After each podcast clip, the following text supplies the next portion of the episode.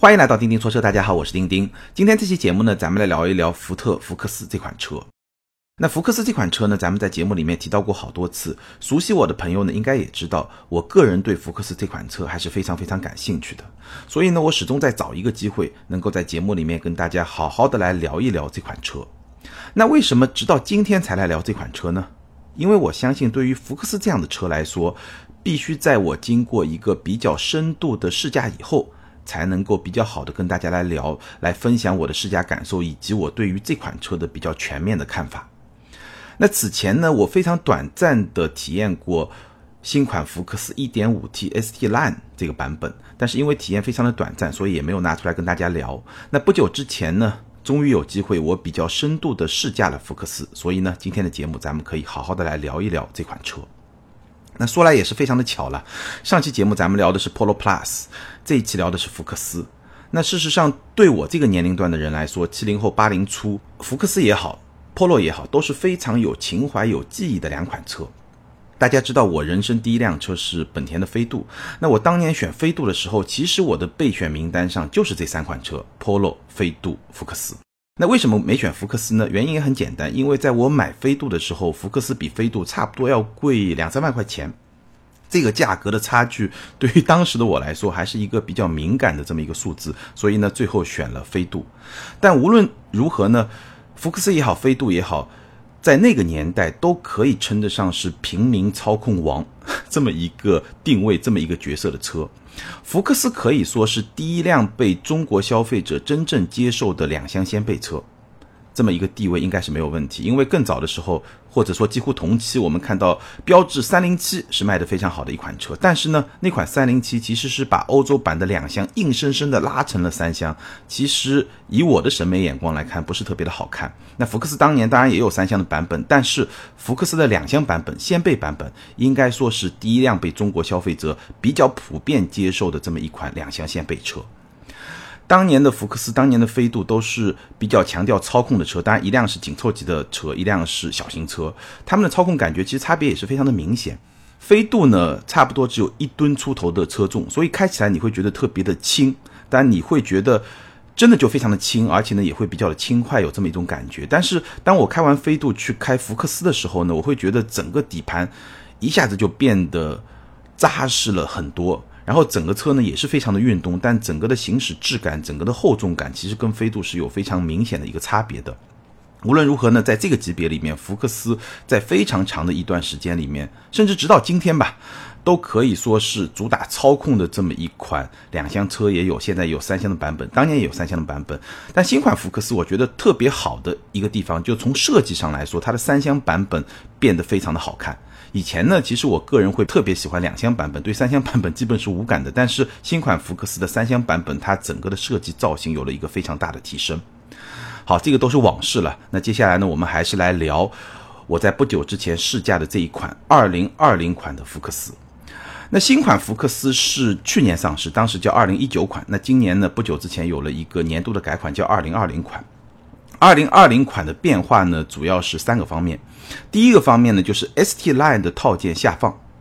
现在呢，低配、中配、高配都有 ST Line 套件的版本。那现在的二零二零款的福克斯三厢版本也好，两厢版本也好，各是有五个配置。除了1.5升手动风越，也就是全车系的入门版和 1.5T 自动风耀，也就是高配的一个豪华版本，大概可以这么来理解。这两个版本没有用 ST Line 套件之外，剩下的三个版本。低配、中配、高配都是有 S 蓝套件，所以这是二零二零款福克斯一个非常明显的变化。ST 蓝套件的下放，这个有点像什么？有点像宝马 M 套件下放，有点像奔驰 AMG 的套件下放，其实就是让更低配、更入门的车型也能享受到一个比较运动的外观的设计。这是第一个变化。那第二个变化呢？它整个车型呢有所简化，取消了一点零 T 的车型。这个 1.0T 车型，其实在2019款上，我个人觉得是非常鸡肋的，因为这个 1.0T 它本身是一个全车系的中配的车型，然后呢，它只比 1.5T 同等配置的车型便宜了四千块钱。四千块钱，你是买一点零 T 还是买一点五 T？配置完全一样，那当然买一点五 T，对不对？所以这个一点零 T 其实是很鸡肋的，在二零二零款上呢就被取消掉了。所以呢，现在二零二零款三厢也好，两厢也好，它都是五个配置。一点五自然吸气是低配。有手动和自动两个版本，然后 1.5T 呢，它有中配、高配和 ST Line 三个版本，那总共加起来五个版本。这个版本的设计呢，我觉得相比2019款会科学很多。那接下来节目最后的时候，我也会跟大家简单聊一聊这五个版本里面哪些版本是值得买的，我是怎么来挑的，这个大概到节目最后可以跟大家来分享。第三个变化呢是 1.5T 发动机的动力从184马力下调到174马力，也就是下调了十个马力的这么一个动力。那当然这个是为了满足国六的排放的标准。从日常的驾驶体验来说呢，这个十个马力其实我个人觉得差别也不会特别的明显。好，我这一次试驾的2020款福克斯呢，哎比较特别。通常情况下，我会试驾高动力版本、高配置版本，这个机会会比较多。但这次呢，我试驾的是三厢1.5自然吸气的自动风月型，也就是说1.5的自然吸气的版本。但自然吸气的版本配置都是一样的，只不过是手动变速箱和自动变速箱的差别。那我试驾的是自动变速箱的这么一个版本，官方指导价是十二万零八百。那我看了一下，终端差不多是十一万左右这么一个价格区间。从全车系来说，这是一个低配版本；从动力上来说呢，这也是一个。低配版本，这是一点五的自吸，只不过它的变速箱配的是一个自动变速箱。那这款车型呢，虽然配置没有一点五 T 高配车型那么的丰富，也没有一点五 T 中配车型那么的丰富，但是以终端市场来看，这款车型应该是福克斯的主销车型。所以咱们来试这款车型，来聊这款车型，我觉得也是非常有意思的一款车型。好，先把结论放在这儿。我试驾下来，我觉得新款的福克斯。是一款个性非常鲜明的车，它的亮点和槽点同样的突出。那接下来呢，我们就分别从这两方面来说。先说槽点吧，最明显的槽点是两个。首先呢，福克斯它整个的内饰的质感，我个人觉得还是比较的一般。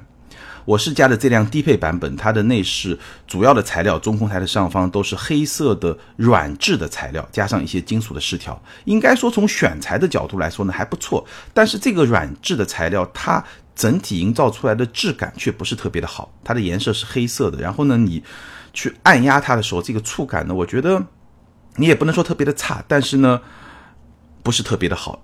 正常情况下，我觉得软质的材质应该是可以营造出更好的这么一个效果。所以说呢，整个内饰的质感呢不是特别的好。但相比上代产品呢是有明显的进步的。而且呢，我也试驾过 1.5T 的车型，高配版本的内饰的质感也会更好一点。但无论如何，我觉得内饰的质感放到今天的同级市场里面来看，对于福克斯这款车型来说，仍然算得上是一个短板。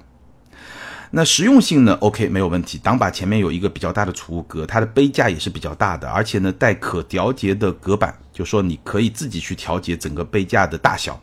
而且它整个虽然是两个杯架纵向的排列，但它整个这个区域是差不多能放，当然你不能这么说了，我觉得基本上放两个比较大的饮料杯之后，中间还是有一个空格的，有两个半杯子的这么一个长度，所以是比较大的。然后中央扶手箱和门板的储物格呢比较一般，中规中矩，所以整体来说它的实用性是比较 OK 的。八英寸的触控屏呢，常规的功能包括操作的逻辑和操作的手感都是 OK 的，而且呢支持 CarPlay 和 CarLife，这个都完全没有问题。只不过呢，它这个八英寸的触控屏周边的这个边框还是比较的厚，所以视觉效果是相当一般的。当然了。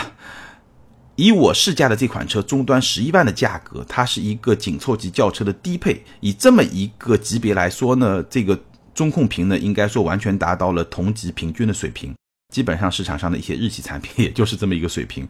像大众的一些车型，如果是同级的顶配车型、高配车型，可能会比它更好一点。但是中低配车型呢，也不会比它更好。所以呢，这个基本上是在一个同级比较平均的水平。座椅呢，低配车型是一个织物的座椅，坐垫比。我同期试驾的 Polo Plus 的顶配车型要更薄，乘坐的舒适性和包裹性也比较一般。那今天的节目里面，在某些方面我会把福克斯和 Polo Plus 去对比，倒不是说这两个车是同一个级别的，但是呢，因为我正好是开这两个车是在一个比较交错的时间，而且有同时试驾这两款车的这么一个时间段，所以呢。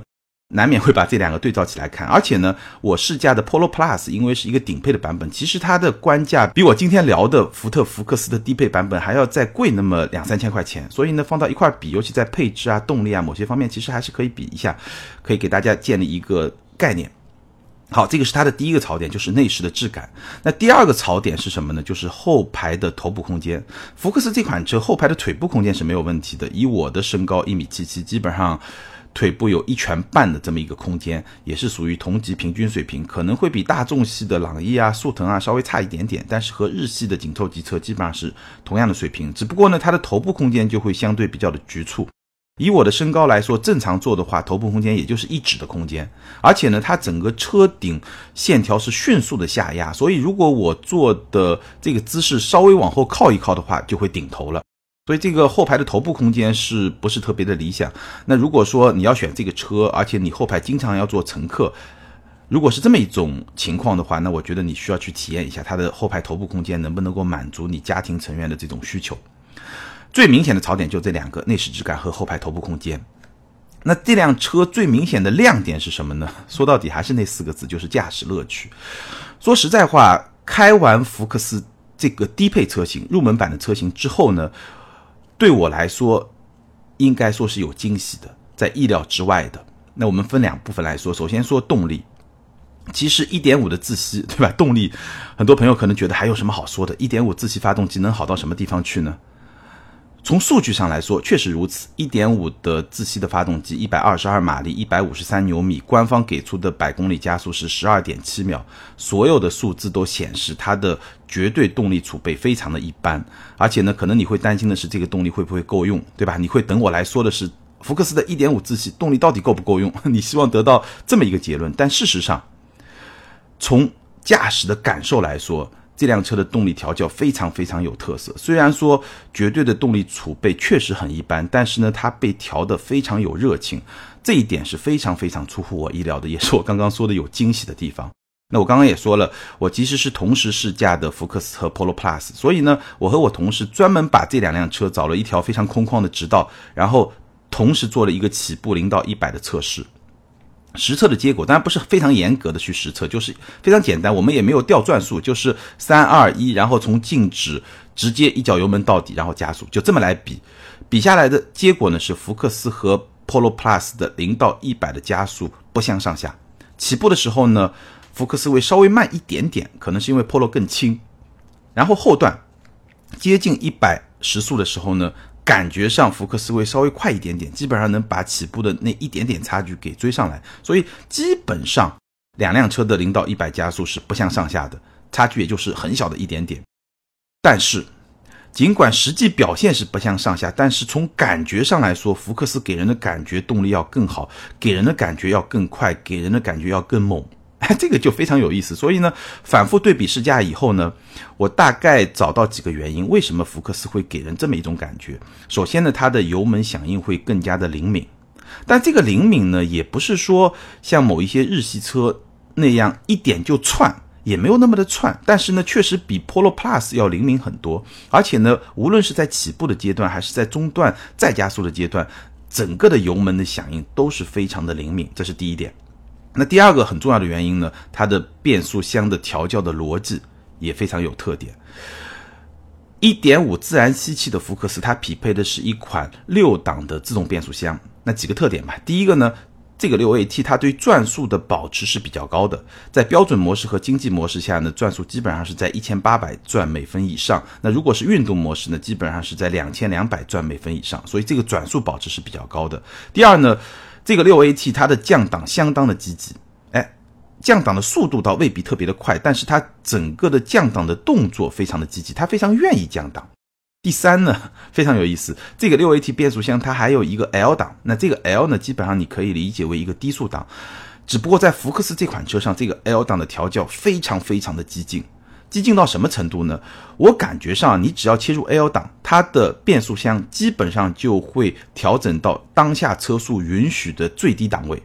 比如说你现在是一个七八十码，它可能就是在一个三档；如果是五六十码，它就是在一个二档。哪怕是到三千转、四千转、五千转，它还是会维持在一个非常低的档位。所以呢，你可以想象，对吧？它就是不惜把转速拉得非常高，然后来给你一个比较好的动力的输出和响应，而且呢。在 L 档下，如果说它自动降档了以后，就你车速下去，它降档了以后，它是会有一个降档补油的动作的。所以整个变速箱的调教就像打了鸡血一样，非常的有激情。这也让你在开这辆车的时候，你会觉得虽然它的动力储备其实就那么多，对吧？也就是一百二十二马力嘛，但是呢，它会非常非常的有激情，它就像打了鸡血一样，而且这个发动机它的红线转速达到了六千七百五十转。所以呢，福克斯这辆车从驾驶模式上来说呢，它有三种驾驶模式：经济、标准和运动，再加上我刚刚说的 L 档，那你基本上可以看作是四种驾驶模式。虽然它们的名字叫经济、标准、运动和 L 档，但是你大概可以把它们理解为运动、运动加、运动加加、运动加加加。所以从动力输出的这个特性来说，就是一款调教的非常有激情的这么一套动力系统。所以这一点呢，也让我会觉得。这辆车它的动力的响应，它的动力的表现会非常的有激情。我打个比方吧，什么感觉呢？就是说，可能它整个的动力储备是就那么大，对吧？也就是一百二十二马力，但是它永远都处于一个特别嗨的状态。你稍微挑逗它一下，它就立马来高潮。你说这哪受得了，对吧？所以这款车它整个动力系统给我的感觉，给我的印象应该说是非常非常出色的。那整个动力系统有没有什么不好的地方呢？我觉得唯一我可以吐槽的地方就是。它的仪表盘在所有的模式下，不管是经济、标准、运动还是 L 档下，都没有档位的显示。这一点我特别不能理解。你调的那么的运动的一个动力系统，为什么不给我显示一下档位呢？对吧？对于一个非常运动的驾驶来说，我还是特别希望能够知道当下是在几档，对吧？对了，顺便要说一下，这个是一个1.5升自然吸气的三缸机，所以呢，有一个问题必须要回答一下，就是很多朋友都会特别关心三缸机会不会特别的抖。那我可以很明确的告诉大家，福克斯的这款1.5升自然吸气的三缸机，以我的能力，以我的感知力来说，我完全感受不到它和四缸机的差别，我完全感受不到它和四缸机在抖动这个层次上的差别。那我也开过相当多的三缸车了，基本上我觉得三缸机的抖动控制的最好的是两款车，一款就福克斯，还有一款就是宝马三系的三缸版本。然后比这两款车稍微差一点的。是哪些车呢？包括宝马的一些前驱的车型，一系啊、X 一啊，包括领克，包括通用的一些车型，比如说我不久之前刚刚试驾的昂克拉的 GX。那这些三缸车它的特点是什么呢？就是说正常驾驶其实你感受不到它的明显的震动，但是呢，如果你刻意的感知，那在低速的情况下，你还是能够感受到一些轻微的震动，前提是你非常刻意的去感受这种震动。那比他们再稍微差一点点，还是能够在驾驶过程中，尤其是低速过程中感受到轻微抖动的呢？是标致，大概是我体验过的三缸车，大概就是这么样的水平。其实我个人觉得，三缸车在抖动这个层面上，它的劣势至少在现在的网络上是被一定程度的夸大的。但这种情况呢，我觉得也能理解。尤其是我最近一直在琢磨，为什么很多朋友会对三缸特别的。抵触，我一直在琢磨这个问题，因为就我自己的体验，我刚才说的那些车，其实我觉得，如果我们真的来做一个盲测，就你不知道这辆车是三缸还是四缸，让你坐上去去感受的话，至少我觉得像福克斯啊，像三系的三缸啊，我相信百分之九十五以上的用户是感知不出来的。那另外的那几款车，可能你非常仔细的感受，有一些比较敏感的用户可能能够感受出来。那为什么说大家会觉得它的震动特别特别的大呢？我觉得我最近在琢磨，可能从心理层面上能够给出一定的解释。就咱们的文化心态，尤其是。中国文化的这个心态里面，三这个数字是让人感觉非常不稳定的一个数字，对吧？咱们一年是有四季，咱们的桌子都是四条腿。虽然说现在可能有一些特别有设计感的一些咖啡桌是三条腿，但是呢，你总会觉得你看了这个三条腿，你就觉得不稳定，对吧？所以从心理层面上来说，我也觉得能够理解为什么大家对三缸机会比较的排斥。包括最近有一件事情，也让我觉得，哎，好像确实是。在心理层面会有这么一个现象，我最近看到了一张新款 iPhone 的设计假想图，然后呢，我们知道新款 iPhone 它应该是几乎肯定吧，它会是三个摄像头，所以你从背面来看呢，就三个摄像头。那这个三个摄像头怎么来排呢？反正这张假想图呢，它是左边两个上下，然后右边那个呢放在中间的这个位置，然后这个三个摄像头的排列呢，我怎么看怎么就觉得不舒服，怎么看怎么就觉得不舒服。然后我再看我那个已经比较老的 iPhone，它是两个摄像头。事实上，你去想象一下，两个摄像头的排列，无论是上下还是左右，给你的感觉还是非常的平衡。那如果是四个摄像头，你索性就做成像浴霸那样，对吧？一二三四，虽然说有那么一种密集的感觉，但是呢，哎，它也是非常平衡的一个状态。但是三个摄像头，其实我后来脑子里面想了一下，让我来设计，我大概也没有办法设计出一个非常舒服的状态。是不是可以说，我强行把比如说闪光灯，哎，放到第四个，就一个正方形嘛，对吧？放到第四个摄像头应该在的位置，然后营造出这么一种平衡的效果，我不知道会不会好一点啊？但是无论如何，这个三这个数字。确实，在心理上让你觉得，哎，不是特别的舒服，是不是？这个原因也导致了很多朋友对三缸机会有一些特别的看法。好，我们回来啊。那说完动力来说操控，福克斯的操控，就我试驾的这款车来说，我对它的评价是几乎同级最佳。但前提是我还没有试驾新款的马自达三。那几乎这个词什么意思呢？非常重要的一点是。因为我试驾的是福克斯的低配版本，所以呢，它的悬架是前麦弗逊后扭力梁。那如果是中高配的版本，后悬其实是一个多连杆的独立悬架，那它表现应该会更好。那以我试驾的这款福克斯的低配车型来说呢，它的后悬的贴地性呢会稍微的比较一般，因为毕竟是个扭力梁的悬架。但是呢，如果拿十一万的终端裸车价来说呢？这个底盘也绝对绝对是同级最佳，这个操控也是同级最佳，我相信这个结论应该是没有问题。整个的底盘的调教呢，我觉得以家用车的标准来说还是偏运动的。比如说咱们相比领克零三，也是一个比较运动的车型，比它软很多。大众朗逸，紧凑级家用车的主流车型，其实底盘的调教都会比它更软，更偏舒适。那从这个角度来说呢，福克斯的底盘调教还是偏运动的，但是呢，它毕竟是一个家用车，所以呢，它其实整个底盘的舒适性是完全没有问题的。从操控的角度来说呢，福克斯的底盘给人的感觉还是非常的扎实，有一定的厚重感，而且。虽然说它的舒适性也不错，但它整个的操控层面的响应也是非常非常快的。以一个家用车的标准来说，那从行驶质感的角度来说呢，首先它的滤震效果相当的不错，经过一些比较细微的颠簸的时候，或者说比较细微的路面接缝的时候呢，它整个的滤震的表现非常好，而且底盘是有一定的隔绝感的。那如果说经过一些比较大的颠簸呢，整个的过滤也不错，整体性也不错，也是一种比较扎实的感觉。只不过呢，后悬有时候它的贴地性表现会比较的一般，还是会有一些轻微的跳动。所以整体来说呢，我觉得。福克斯它的底盘是一个非常有韧性的底盘，比我们之前聊过的也是非常主打运动特质的，比如说现代菲斯塔，那这真的是高出整整一个层次。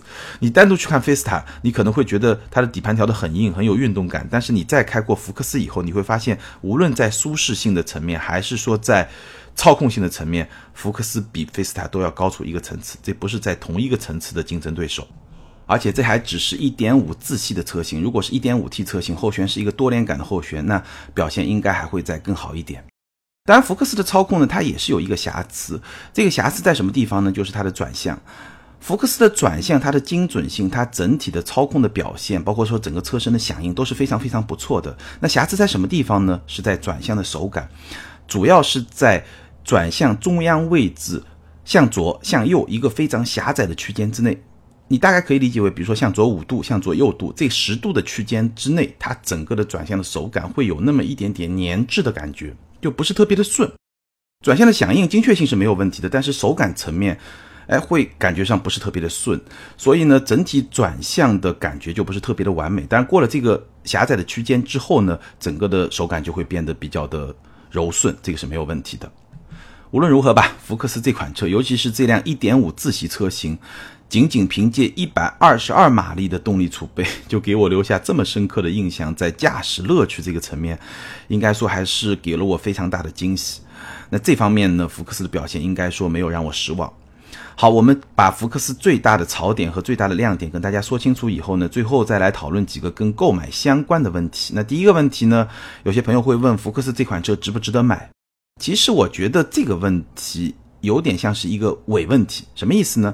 如果你问值得不值得买，你更多的是从性价比的角度来考虑这款车。那如果是从这个角度来说呢？无论是说福克斯的官方指导价，还是说现在终端的价格，现在终端差不多有一万左右的优惠。从价格和产品力和配置各方面的平衡性价比的角度来说呢，我告诉你一个字：福克斯值。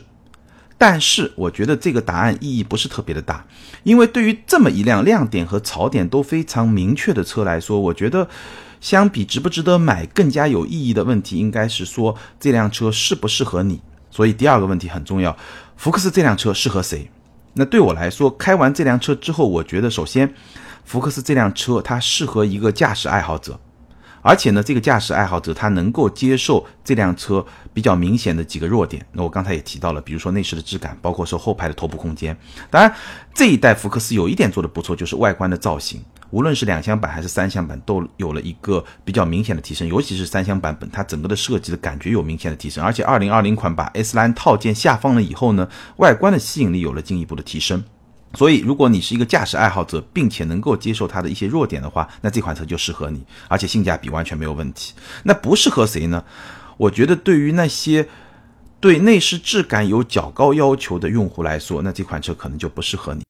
不过福克斯这样的车呢，它有一个好处是什么呢？就是说它的缺点是摆在明面上的，你一眼就能看得到。对吧？它不像某一些车，可能表面看的都非常好，对吧？然后呢，动力数据也非常的好，整个百公里加速数据也非常的好。但是呢，你买回去一开，你会发现有些它的问题是在你看不见的地方。所以买福克斯这款车呢，在这方面你会更加轻松一点。那最后我们讨论一个问题，就是福克斯两厢、三厢这个，根据个人的偏好就不用再说了。五个配置哪款值得买？那我个人觉得。二零二零款福克斯，它调整配置以后，它这个五个配置，除了有一款我不推荐之外，剩下的四款我觉得都是可以买的。不推荐的那一款呢，就是 1.5T 的自动风耀版，也就是高配的豪华的那个版本。这个版本当然配置没有问题，它本身是一个高配，但是呢，它没有用 ST Line 的外观的套件，然后它整个的配置呢是往豪华。这个方向去走的，但是我觉得以福克斯的定位来说，我要买福克斯，我干嘛还要买一个豪华版本呢？所以这个版本我个人是不推荐的。那剩下的四个版本呢，我觉得各有各的买点。简单的说几句啊，配置具体我就不讨论了，大家随便网上一查都能查得到。最入门的是一点五升的手动版本，没有天窗，方向盘也不是皮质的方向盘。但是呢，一些基本的配置也是有的，比如说八英寸的这个触控屏也是有的。所以呢，虽然说配置比较低，但也没有低到不能买的程度。最关键是几个地方啊，第一呢，它的官方指导价是十万八千八，那现在终端差不多就十万左右的裸车价，十万左右的裸车价买一辆一点五自吸，加上它的手动变速箱是六个档位，哎，这么一辆车，比我当年买飞度还要更便宜一点。当年我也是一点五的自吸加上。五档的手动，对吧？这个还多了一个档位，而且高了一个级别，所以我觉得从性价比的角度来说，这款车肯定是值得买的。而且，因为它是一个手动变速箱，所以它的动力表现会更好。因为手动变速箱它整个动力传递的效率会更高。那从百公里加速的成绩来说，它是十一秒二，比自动变速箱的版本快了一秒五。再加上它动力系统整个的调教是非常的激进，所以我觉得这辆车开起来的动力感受应该会更好。那如果说你能开手动挡，你又是。预算比较有限，十万的裸车价，我觉得这个车绝对是值得推荐，可以去买的。那第二个可以买的车呢，就是我试驾的这一款1.5自吸自动挡的车型。那我相信这款车也会是一个主销车型，官方指导价十二万零八百，现在终端差不多十一万左右，其实性价比也是非常高的，而且确实也是非常的运动，有驾驶乐趣。再往上走呢，1.5T 的低配，其实也是整个车系的一个中配的车型，十三万六千八。一点五升的低配的车型，一点五升的这个自动挡的车型贵了一万六，但是呢，你要知道三大件都是有升级的，一点五自吸变成了一点五 T，六 AT 变成了八 AT，对吧？后悬架扭力梁非独立悬架变成了多连杆的后悬，再加上配置还有非常多的升级，所以这一万六你觉得值吗？其实，单纯从性价比的角度来说也是值的，包括说最顶配的一点五 T ST Line。十五万零八百，那又贵了一万四，那比我今天试驾的这个版本就要贵三万块钱了。但是呢，除了说三大件都有升级之外，它配了十八英寸的轮毂，辅助驾驶，方向盘换挡，而且是一个运动调教的底盘，再加上一个 LED 的大灯，那它就是一个非常完整形态的。福克斯，对吧？全新福克斯把所有的技术都能放在这个上面，而且呢非常的运动。只不过呢预算会比较高，所以单纯来看这款车产品力是没有问题。只不过你有没有预算来支撑这么一个产品？其实我身边包括咱们听友里面买福克斯还真有人是买的 ST Line 这个版本。当然了，买的更多的可能还是我今天试驾的这款1.5自吸的自动挡这么一个车型。所以呢，调整配置以后，其实五款车型里面，我觉得有四款都是你可以考虑的。当然，根据你自己的预算，根据你自己的情况，可以去做出选择。好，最后总结一下，我觉得新款福克斯呢，仍然是一款非常有个性的车。它在某些方面还是有非常明显的弱点，咱们节目里面也说了。但是在操控这个层面，在驾驶乐趣这个层面，它仍然做到了同级非常领先的一个水平。其实你去看，无论是一点五自吸的一百二十多马力，还是说一点五 T 一百七十四马力，包括说一点五 T 车型，它官方的百公里加速也是一辆九秒左右的车。其实它的动力储备在同级里面并不是最好的，但是。它的操控质感，包括它的操控的灵敏性，它的驾驶乐趣做得非常非常的好。尤其出乎我意料的是，我试驾的这一款1.5自吸发动机版本，它的动力系统的调教也调得特别的嗨，这个真的是让我印象非常的深刻。所以这么一款车，你会选它吗？如果你选它是因为什么？如果你不选它是因为什么？欢迎把你的观点在评论区留言，跟更多的听友和钉钉进行互动。还是那句老话，留言和评论永远都是对主播最好的支持。好，我们来看上一期节目的听友留言，应该是上两期节目的听友留言。先来看那些失败的车型那期节目的听友留言，ID 是 YOSN 这位听友他说，辉腾虽然停产了，有些失败，但是却让消费者都知道大众是能造百万豪车的品牌。现代的雅克士、别克的林荫大道、丰田的皇冠等等，销量都差强人意，但是帕萨特、君越和凯美瑞等等，多多少少占了他们光吧，或许。感谢这位听友的留言，不过你的观点我不是特别的认同。除了说丰田皇冠可能有这种效应之外，别的几款车我觉得影响和价值都相当的有限。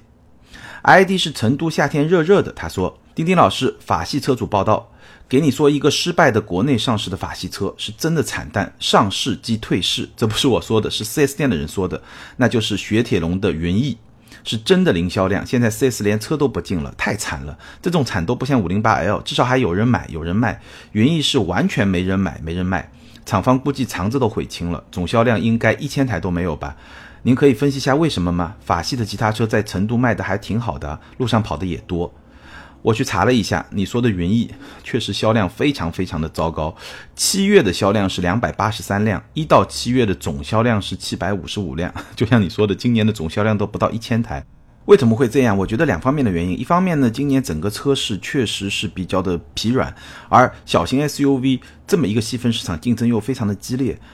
自主品牌像缤越这种车，整个的配置、性价比、产品力也比较强。那合资品牌像日系的、大众的，所以呢，两项一挤压以后，像云逸、雪铁龙本身就是一个比较边缘化的品牌，整个的产品力又不是特别的强，当然就会。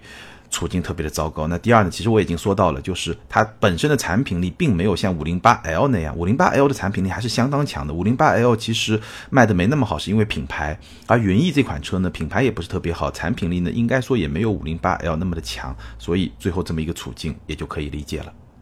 好，上一期节目咱们聊的是 Polo Plus，ID 是大元帅 Rabi，这位听友他说，零二年的时候，我爸在。普桑、Polo 和别克赛欧 SRV 中挑，最后因为普桑没有气囊，Polo 动力太弱而选择了别克赛 L S R V。那辆体型小巧的旅行车给我留下了特别好的童年回忆。我记得当时我爸经常能在高速上飙到一百五六。后来零九年的时候，由于我爸身体原因，带着沪牌四万卖掉了，好心疼那块沪牌，也有点怀念那辆小而美的小型车。感谢这位听友的分享，你的年纪应该跟我差不多。那你提到的这几款车型，也确实是我们那个年龄段的人特有的一些记忆。下一位听友，ID 是星星下划线零 R 八，他说：“丁丁你好，方向盘四项调节，我的二零一三款 Polo 乞丐版七万就有。这个新 Polo 的 Plus 价位虚高，那些配置本来就应该加上，是他之前缺失的。这个价位基本都去买朗逸了。”这位听友就提到了一个非常有意思的现象，就是说。虽然就像我之前节目里面也聊的，过去的这十来年，整个车的价位中枢在下滑，但是呢，在下滑的过程中，尤其是在这些小车身上，我们也发现一个非常明显的趋势是什么呢？就是说，它的配置其实是在降低的。比如说我当年的飞度是盘刹后轮，现在呢后轮就变成了鼓刹，所以说它价格在往下走的过程中，它其实有一些配置，甚至是一些比较基本的配置都是在往下走的。这个问题呢，可能也不能简单的归结为减配，因为它价格确实在往下走，而这种小型车它本来利润空间也没有那么大。那在价格明显下移的过程中，配置相对来说往下走一走，其实也是一个，至少也是一个可以理解的现象吧。关于这个问题，咱们找机会可以专门做一期节目来聊关于减配。先挖个坑，找机会再好好跟大家聊。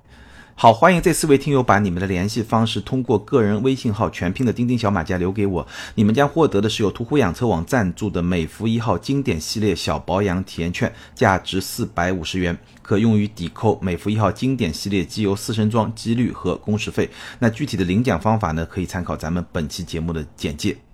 好，更多精彩内容，欢迎关注我们的微信订阅号“钉钉说车”，在那里你可以看到我们的视频节目。当然，也欢迎你通过新浪微博钉钉说车钉钉，以及在咱们喜马拉雅的评论区跟我进行交流。感谢大家的支持和陪伴，咱们今天就聊到这儿，下回接着聊，拜拜。